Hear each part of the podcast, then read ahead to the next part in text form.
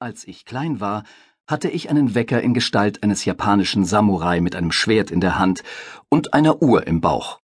Im Laufe der zehn Jahre, die er funktionierte, wachte ich jeden Morgen durch den Lärm eines Kriegers auf, der auf Japanisch Wach auf, wach auf, es ist Zeit für die Schlacht schrie.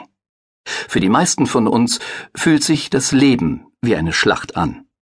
Unser erster Reflex am Morgen ist es, uns zu schützen und uns tiefer unter die Bettdecke zu verkriechen, anstatt uns dem Tag zu stellen. Das liegt daran, dass wir unsere alltäglichen Abläufe oft lediglich als Maßnahmen ansehen, um irgendwie durchs Leben zu kommen, Rechnungen zu zahlen, eine Liebesbeziehung zu finden, unsere Freundschaften und unser Familienleben zu pflegen.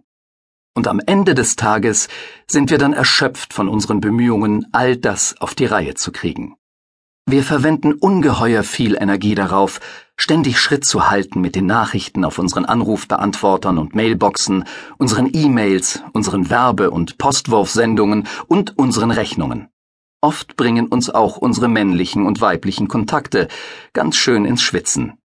Anstatt diesen unterschiedlichen Aspekten unseres Lebens mit einem offenen Geist zu begegnen, schleppen wir uns durch sie hindurch und klammern uns an unsere Fluchtwege. Wir kauen auf unseren Nägeln herum, trinken Bier, haben Sex, shoppen online oder gehen ins Fitnessstudio. Einige von uns beherrschen vielleicht sogar Multitasking und erledigen alles gleichzeitig. Wir wissen, selbst wenn wir uns noch so viel Mühe geben, wird am Ende des Tages immer noch irgendwas übrig sein, das wir erledigen sollten. Andererseits haben wir uns kaum Zeit dafür genommen, für uns selbst zu sorgen. Genau an diesem Punkt setzt Meditation ein. Beim Üben von Meditation geht es vor allem darum zu lernen, gegenwärtig zu sein und die Welt um uns herum zu würdigen. Das hilft uns dabei, die Welt nicht als ein Schlachtfeld zu betrachten, sondern als fruchtbaren Boden, um Wachsamkeit und Offenherzigkeit zu üben.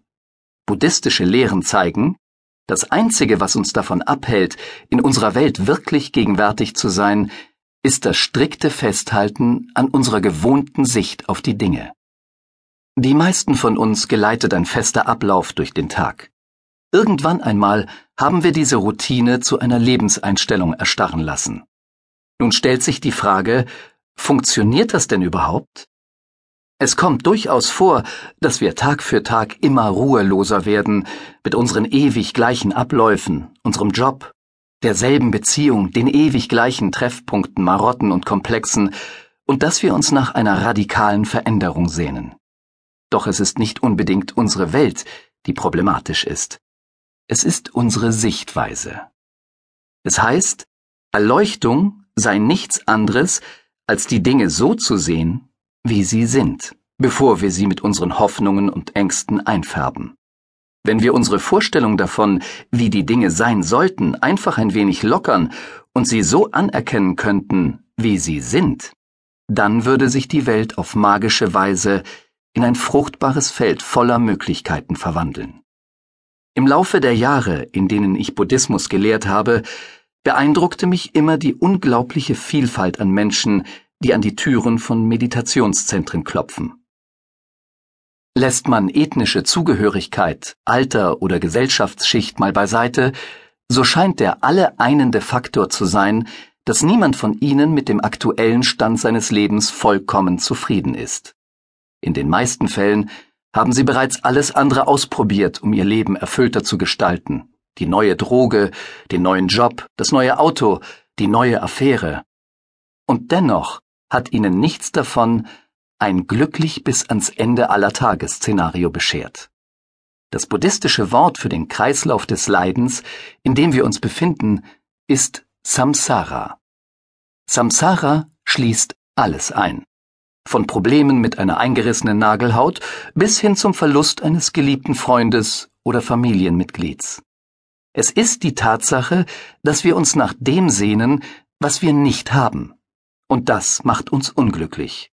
Bekommen wir aber, wonach wir uns gesehnt haben, ist es Fakt, dass wir bereits an das nächste denken, mit dem wir uns die Zeit vertreiben könnten. Samsara wird von Hoffnung und Furcht angetrieben.